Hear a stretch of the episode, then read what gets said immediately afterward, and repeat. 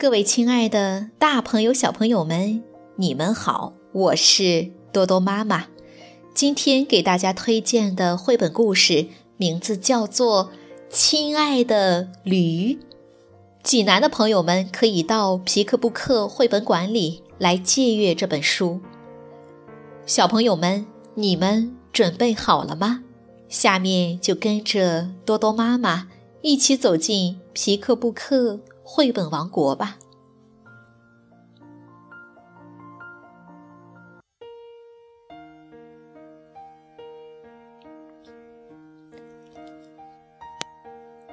亲爱的驴，奥地利阿德海特达西米纳文，奥地利海德斯特林格图，已然翻译。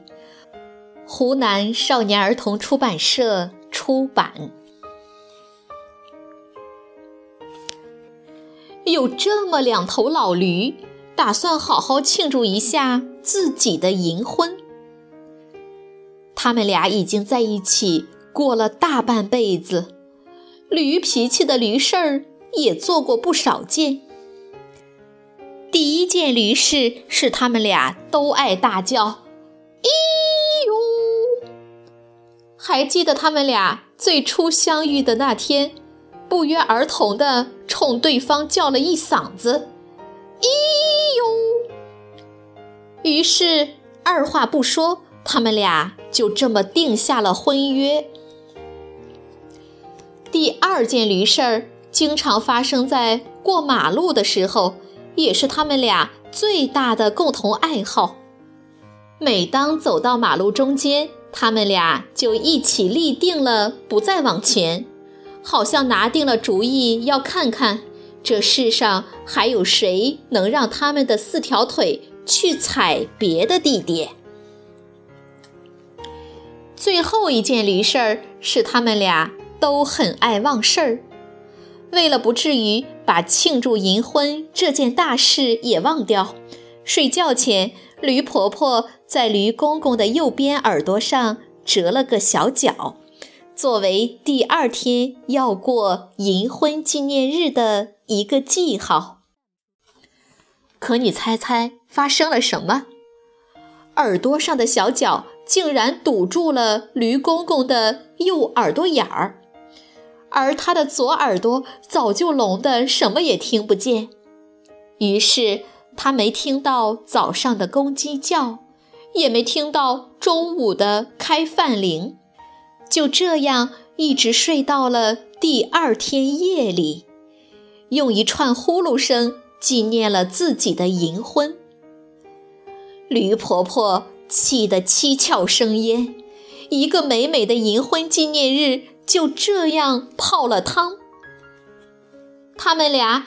你哟，你哟的吵来吵去，最后一怒之下，驴婆婆决定和没脑子的驴公公一刀两断。然而，两头老驴曾经同甘共苦那么多年，他们俩的身上也留下了一个抹不掉的印记。驴婆婆的脖子上有一块凹陷，驴公公的脖子上。有一块凸起，他们俩拥抱的时候就正好合在一起。现在倔头倔脑的驴公公仰着一张倔驴脸，宣布：“像你这样的，我随时能找到一打。”于是火冒三丈的驴婆婆也咬着一排大驴牙，声称。我随便在路边找一个也比你好。就这样，两头驴子一溜小跑，去给自己把更好的老伴寻找。驴婆婆跑向了南边，紧跟着驴公公也跑向了南边。驴公公一眼瞥见了路边有一头花母牛。就凑上去想要把画儿搭，可母牛却只是呆呆地瞅着他，发出一声含糊不清的“什么”。驴公公这才发现花母牛的粗脖子上没有凹陷，只有一块褐色的斑点。他往前凑的时候，差点儿哐叽一头撞到那个斑点上，幸好他及时的跳开了。驴婆婆在路边找到的是一头公山羊，可羊脾气也不比驴脾气好多少，而且那一把山羊胡子还让它的腿肚子好痒痒。最要命的是，公山羊的个头又瘦又小，还够不到驴婆婆的膝盖那么高，他们当然也没法一起做什么驴事儿。驴婆婆。只能丢下那头公山羊，随他去咩咩咩的大吵大嚷。可这两头倔驴不肯就此放弃，他们为了有力气跑得更远，吃了几口草，又睡了一会儿觉，然后就带着新的希望去和桃红色的火烈鸟一起约会，又和超重量级的河马。一起拥抱。然而，每当走到马路中间，驴公公就会发现，没有谁能像驴婆婆那样一动不动，和他共同坚守阵地。而驴婆婆的感觉当然也是一样。最后，他们俩都来到了一片沙漠里。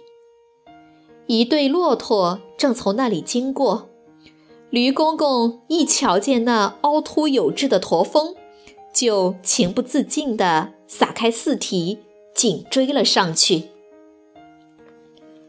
夜色已渐渐深沉，骆驼们都开始躺下休息。一匹骆驼挨着另外一匹骆驼，驼峰交替着合在一起。只有一匹骆驼落了单，独自一个呆望着沙丘，干叹气，因为它的驼峰只能在冷冰冰的空气里晾上一整夜。这时候，驴公公从右边悄悄地向他靠拢，紧接着，驴婆婆也从右边凑了过去。等到两头驴。都靠近了骆驼的身边，骆驼一看到他们俩，就委屈地撅起了嘴。像你们这么般配的一对儿，不去好好睡觉，倒跑来看着我干嘛？听到这话，驴公公不由得发出一声“咦”，驴婆婆也一阵激动，又蹬蹄又摆尾。没有谁和我是一对儿。骆驼叹了口气：“哎，看来我只能到沙丘上面去睡。”驴公公和驴婆婆互相望望，长长的睫毛下露出了羞涩的目光。他们终于可以确定，再没什么别的动物比眼前的这头驴子更棒。只有他们俩才是天造地设的一双。驴婆婆说：“亲爱的，你瘦多了，不过没关系，我喜欢身材苗条的你。”驴公公说：“这种减肥方法可不怎么样，我可真是一头地道的笨驴。”两头驴。丢下一边睡在地上的骆驼群，紧紧拥抱在了一起。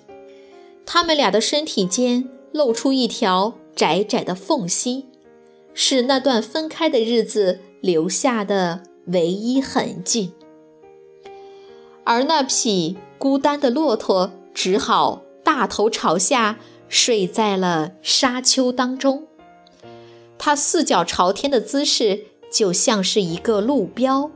为两头驴子指出回家的方向。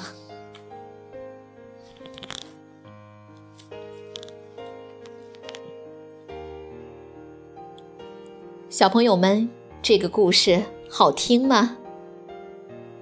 有这么两头驴，打算好好庆祝一下自己的银婚。他们俩已经在一起过了大半辈子，对对方产生了厌倦，决定重新寻找各自新的伴侣。可是经过了一番寻找和比较之后，他们还是发现对方才是最适合自己的。这本绘本对大朋友、小朋友和为人父母的我们有着不同的意义。为人父母可能会在绘本中看到自己在婚姻和伴侣关系中驴的那一面，从中学会相互宽容、理解的生活哲学。小朋友可以从绘本中的幽默搞笑看到自己家庭中的问题，以及成人感情世界的非理性，而不会将父母的婚姻问题归咎于自己。从绘画风格、从文学主题或从社会问题，均可切入这本绘本的各种面向。这本绘本属于老少皆宜、可深可浅、亦悲亦喜的家庭悲喜剧。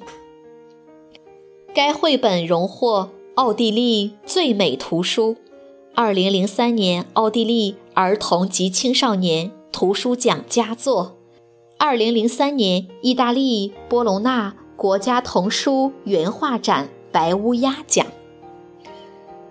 好了。今天的故事就到这儿了，我们下个故事再见，晚安。